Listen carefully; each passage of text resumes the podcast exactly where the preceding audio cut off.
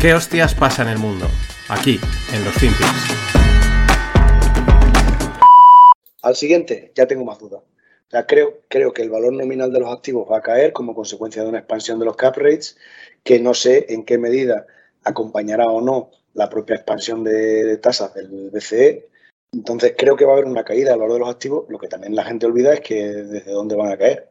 O sea, van a caer desde el gross asset value que actualmente tenemos, que determina un net asset value. Pero las cotizaciones están a la mitad del net asset value. Por tanto, o sea, la gente como que se está acolchonando ahí de forma completamente irracional. Esto me recuerda mucho a durante la pandemia, pues estoy súper preocupado con los centros comerciales y tal. Hemos decidido, en el Sum of the Parts, hemos decidido que te los vamos a valorar en cero. Ya, pues una forma interesante de valorarlos, ¿no? cero, en cero supongo que ya rebota el valor. Eh, eh, hoy y estoy súper preocupado con el work from home, súper preocupado. Le voy a quitar a las oficinas el 30%. Hombre, quitar el 35%, coño, no te vayas a quedar corto. menos 35, mejor que menos 30. Es que, si es que es un problema, como siempre, de determinación de órdenes de magnitud y de capacidad analítica de la gente. Pues aquí teníamos, eh, ahora pondré el otro corte. Este es un corte de una de una conferencia de, de, además, de hace ya unos años, de hace un par de años, yo creo que es de después de la pandemia o hace poco, y que no para de soltar perlas, pero me ha molado por, por esa llamada al sentido común, que este, pues Ismael es un crack, pero es que muchas veces no está de más recuperarlo y recuperarlo y recuperarlo, ¿no?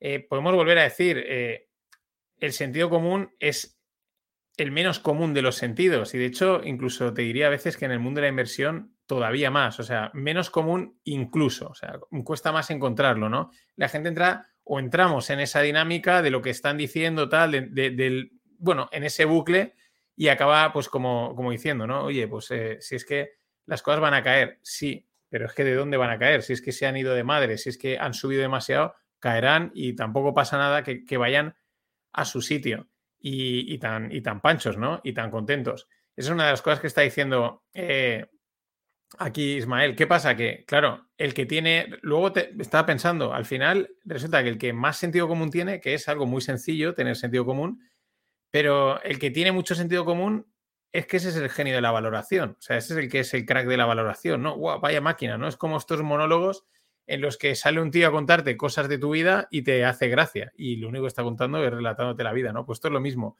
Los verdaderos genios de la valoración aplican el maldito sentido común. Y eso es lo difícil. eso es lo, difícil y lo que al final también eh, se llega a alabar.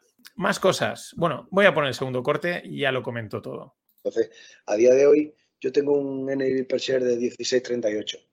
Imagínate que por expansión de los cap rates a 3 o a 4 años vista le quita 2 euros. 2. 14.38. Pues si cotiza 9.30. Si es que, en fin, o míralo de otra forma, míralo como current cash. Oye, cotizas a 9.30, ¿cuánto pagas de dividendo? ¿Te vale o no te vale? O, es que a día de hoy ya te están pagando en el depósito del banco más que eso. Eh, también mucha gente dice, no, porque el, ojo, porque no, no, no, si te pones corto de los bonos del gobierno griego, largo de los brasileños, no sé qué, le sacas un 7%. Digo, ya, cojonudo, pero eso mis padres no saben hacer. Entonces, eh, allí en Valencia, el Monboy no se estila el tema de los cortos de bonos brasileños y eso no. Entonces, pues eh, el real estate, pues tiene un rendimiento bastante alto y encima indexado. Pues oye, no sé, esto es como todo, hay que esperar a que el mercado haga su repricing y luego ya se determinará con el paso del tiempo y a posteriori qué parte era estupidez y qué parte era realidad. ¿Qué parte era estupidez y qué parte era realidad, no? Eh, análisis y razonamientos absurdos de profesionales. Y es que esto lo vemos a diario. Lo que pasa es que lo que cuesta es abstraerse y aplicar el maldito sentido del común. Me recuerda esto también mucho a Michael Barry eh, sobre todo en la película de Big Short, ¿no? Que era el tío, pues estaba poniendo los, puntos sobre las, los puntos sobre las IES, ¿no? Dos y dos son cuatro y no me contéis más. No, no, es que es total, porque no sé qué, porque en realidad el dos y dos no es cuatro, en realidad el dos y dos es ocho, porque... Y hay una retórica y una argumentación para justificar lo injustificable. Es algo que vemos constantemente. Ejemplo más claro, Nvidia recientemente, ¿no? Aunque yo creo que ahí ya por lo menos todo el mundo tiene bastante claro que lo de Nvidia es una auténtica eh, ida del mercado loca, ¿no? Pero aún así seguro que alguien sale a justificártelo y a ponerlo en su sitio. Es la llamada sentido común lo que hace aquí Ismael Clemente. Eh, otra cosa muy interesante, ¿no? Cómo profesionales, o sea, profesionales del mercado mm, se equivocan, ¿no? Caen en razonamientos, eh, pues absurdos y análisis absurdos, pero se equivocan por lo alto y por lo bajo, ¿no? Como cuando eh, hay cosas que te las sobrevaloran y ahora, pues como él dice, él cree que tienen que, bueno, cuando lo está diciendo, eh, que tienen que ir a su sitio, o como luego de repente las infravaloran, ¿no? Lo que dice, no, esto te, te valora las oficinas a cero. ¿Cómo que a cero? O sea, una cosa es que venga el work from home, el, trabajo en remoto, que esté la pandemia y todas estas historias, y otra es que una oficina valga cero. Que no valdrá el 100%, no, pero cero tampoco es, ¿no? Luego mucha, mucha gracia cuando llega uno y dice el 30%, dice, no, no, tú ponle el 35, no te quedes corto, ¿no? Porque, pues eso, eh, ¿de dónde sacas ese 30? ¿Por qué 30, no 35, no 40 y no 25, ¿no? Al final, pues hay que como lo, que dice en el cierre, esperar a que las cosas vayan a su sitio, a que el mercado las ponga en su sitio. Y esto es muy interesante porque nos está diciendo que hay veces que no valores. O sea, no te queda otra que esperar. O sea, no, te, no, como, no pierdas el tiempo haciendo grandes números, grandes castañas, calentándole la cabeza. Ten un orden de magnitud, que es otro tema que ahora, ahora mencionaré, y pues a esperar, hay que esperar a que el mercado lo, pues, lo lleve a su sitio, sea hacia arriba o sea hacia abajo en fin, una llamada a la cordura. Pero es que es eso, el, orden de magnitud eh, es otra de las cosas que dice, ¿no? Que no, se tienen muchos órdenes de magnitud y eso es una cosa súper importante. Eh, saber por dónde van las cosas, ¿no? Cuánto, o sea, el, mítico, ¿cuánto cuesta un café? Eh, que no supo responder, ahora no me acuerdo, creo que fue Zapatero, ¿no? Que no sabía cuánto valía un café o una cosa de esas. Pues tener un orden de magnitud, te puedes ir, será 1,20, será 1,30, serán 0,90 pero está claro que no son cuatro pavos, ¿no? Pero eso mismo en el mundo de los negocios o de las valoraciones hay que tenerlo muy presente, ¿no? Pero él lo dice, es que hay gente que no tiene órdenes de magnitud y cuando habla de gente, no habla de gente a pie de calle, habla de eh, profesionales, gente que se dedican a la inversión y a la valoración. En pocas palabras, cualquier persona a pie de calle mm, probablemente, aunque no parezca, tenga más orden de magnitud de lo que, de lo que podemos pensar. Otro punto interesante que lo tengo aquí marcado, ¿no? Muy poca gente es capaz de ver más allá de mañana o del ya presente. Es muy difícil ver ir más allá. Uf, ahora viene la pandemia, te lo valora cero, esto no va a remontar. Luego, no, no, estaba claro, estaba claro que esto iba a remontar, ¿no? Pero más allá de, del ya, de la visión de corto plazo, no pueden, pero no es problema de ellos ni nuestro. Es que eh, estamos programados así de manera evolutiva y eso hay que tenerlo muy en cuenta. Y otro tema que también me ha molado bastante cuando habla lo, del, lo de no, te pones corto del bono brasileño, etcétera. Eso es, claro, es la diferencia entre el mundo real, el mundo a pie de calle y los flipados financieros, entre los que podemos, pues, podemos caer nosotros seguro. Eh, en el que no, no, porque es que hace esta y dice, espera, eso mi madre, como él dice, eh, no lo va a hacer. ¿Qué es lo que va a hacer? Va a hacer cuatro operaciones mm, sencillas, que será el depósito, eh, no sé qué en el banco que le ofrezcan y comprar una casa, un piso o algo similar. Punto. No va a hacer más porque ni quiere entender, ni le apetece dedicarle tiempo, ni necesita a lo mejor realmente meterse en estos fregados, ¿no? Y eso es una cosa que muchas veces también desde el mundo FinTweet y desde el mundo de cultura financiera y tal, se pierde totalmente el norte, pero absolutamente el norte y, y por eso no funciona. Yo lo llevo diciendo, FinTweet is there y la cultura financiera no funciona porque se cae muchas veces de ese lado eh, mm, analítico, aburrido y desconectado del, de a pie de calle, ¿no? De yo le voy a decir a la gente a pie de calle lo que tienen que hacer. No, no, la gente a pie de calle sabe perfectamente lo que tiene que hacer, aunque se equivoque. Esto es importante. Y por último, muy interesante también, el, aquí mm, tengo mis dudas, ¿no? Cuando dice que el rendimiento del inmobiliario es, indexado, se refiere a que si la, bueno, eso es correcto, si la economía va hacia arriba, pues el inmobiliario también va hacia arriba, ¿no?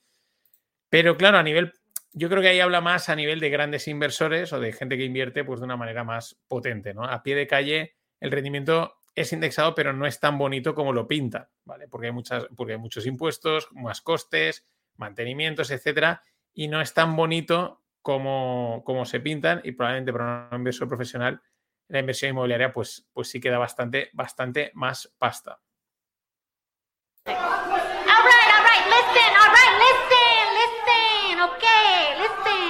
Alright, alright, Alexandra. Ya sabéis que hay camisetas, voy sacando cada semana o cada dos semanas un nuevo diseño Muy sencillo, vais a nofinancieros.com, esta es la página, aquí donde pone shop, y aquí tenéis las camisetas. La de dedicada a mí me jodieron vivo, de Johnson de Renovables, Bismarck, Biffers, Bismarck or Cheat, Well I Don't, well, Cheat, Celirol y las básicas de no financieros. Los costes de envío están incluidos y nada, mmm, puedes esperarte porque voy a seguir sacando más en esta línea de margin call, de cositas de estas, de no financieros. Así que nada, continuamos.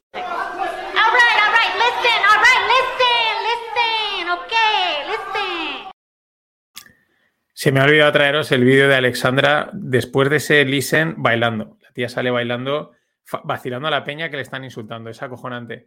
Otra cosa que he pensado es que tendré que meter, tendré que hacer tres vídeos distintos porque si no meto todo el rato el mismo corte va a ser un puto coñazo. Pero bueno, seguimos porque vamos a otro grande que también lo tienen ensalzado en rollos rarísimos y las veces que habla también tiene un sentido común acojonante. Otra, una de las cosas que dijo hace tiempo que he intentado buscar pero no he recuperado el corte es que y este me mola mucho para el mundo del FinTweet y de, los, de la valoración y estas cosas. El tío decía, yo no trabajo en el próximo trimestre ni en el segundo, yo trabajo o en el siguiente o en el siguiente del siguiente. No sé, decía, yo trabajo a cinco, seis, siete trimestres. O sea, que lo que hago ahora tenga impacto ahí. Y me llamaba la atención porque realmente luego ves que la gente está valorando, oh, los resultados de Amazon han sido muy buenos, voy a invertir, voy a salirme, ¿no? Y dices, si el CEO, el que más manda, está pensando a X trimestres, o sea, prácticamente creo que eran como seis o algo así, como año y medio, dos años de las decisiones que toma hoy tengan impacto dentro de seis y tú estás valorando trimestre a trimestre. Es realmente absurdo. Y, y lo decía, el, y Jeff Bezos lo decía por eso, porque le, le, preguntaban, oye, ¿cómo van a ser los resultados de este trimestre? Y dice, me da igual. O sea, porque para él ya están descontados. O sea, salgan un poquito mejores o peores, él ya es tarde, o sea, o sea, ya esos ya están, digamos, vendidos, ya están cocinados, ya lo que tiene que ser, él está trabajando en los siguientes. Y he encontrado este otro vídeo que está muy guay y vamos a verlo ahora.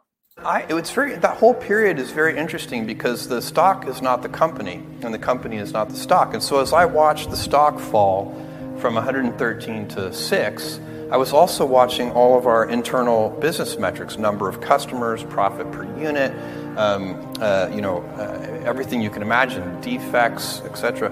Every single thing about the business was getting better and fast. And so, as the stock price was going the wrong way, everything inside the company was going the right way. O sea, ¿cómo quedaba el vídeo ahí cortito? Eh, pues lo que está diciendo, ¿no? Él decía, yo desde dentro veía que todas las métricas eran buenas, pero la acción no paraba de caer. Y, y viceversa. Y es que esto es lo que hemos contado eh, Greg y yo muchas veces. Al final, en el mercado lo que importan son los flujos. Los flujos, las modas o tendencias y las inercias. Hay mucho sesgo de confirmación, hay mucho sesgo de que, pues, de retroalimentación, de confirmación, de buscar el dato que quieres para apoyar la tesis que tú quieres vender, pero lo que mandan son los flujos. Y si se está retirando el dinero del mercado, o hay tensión, o hay miedo, o lo que sea que hace que las acciones caigan, es que da igual, da igual que las métricas sean muy buenas, que es lo que está aquí contando Bezos. Él decía, todo iba bien y la acción no paraba de caer. Claro, lo difícil es, bueno, si tienes acceso a esos datos porque eres Bezos o alguien del estilo, eh, no sucumbir, o sea, mantenerte, digamos, estoico, ¿no? En decir, no, no, los datos son buenos y yo me tengo que eh, ceñir a estos datos y no sucumbir a toda la inercia narrativa, mediática que, pues que pesa mucho, o sea, mete mucha presión, seas quien sea. Yo creo que tanto si eres un gestor profesional como incluso si eres un, el propio gestor de la empresa o eres un pequeño inversor, porque el propio gestor de la empresa también está sometido a esas presiones mediáticas, entrevistas, tal, oye, ¿y qué, qué haces? Está cayendo y el tío que va a salir a decir cómo, cómo reacciona, ¿no? Mantenerse ahí duro y tirar para adelante es realmente complicado. Es decir, es difícil ser un contraria, contrarian y luchar contra el mensaje. Pero aquí Bezos vuelve a dar otra lección. Lo que pasa es que estas son de las que no interesan, ¿sabes? Porque contradicen también a, mucha gente del FinTweet y es mejor un poquito que pasen y que sigan porque está diciendo, eh, está muy bien valorar, pero hasta cierto punto. No te compliques mucho más la vida. Yo digo una cosa, como le decía, que muchos dicen, yo tengo un chico que estudia, dice, economía. Y economía no hace falta estudiar Eso es bien cierto, no hace falta ¿cómo que no? No hace falta. El hombre que gane cinco duros, que se gaste uno. Ya está la economía. Pero si el hombre que gasta cinco, o que gana cinco duros, si se gasta seis, ya se ha jodido la economía. Luego, después que dice, "Uy, yo tengo un chico que estudia, que no hace falta economía. Aquí no hace falta ser economista. La economía tiene que venir por uno mismo. Ganar cinco y gastar uno.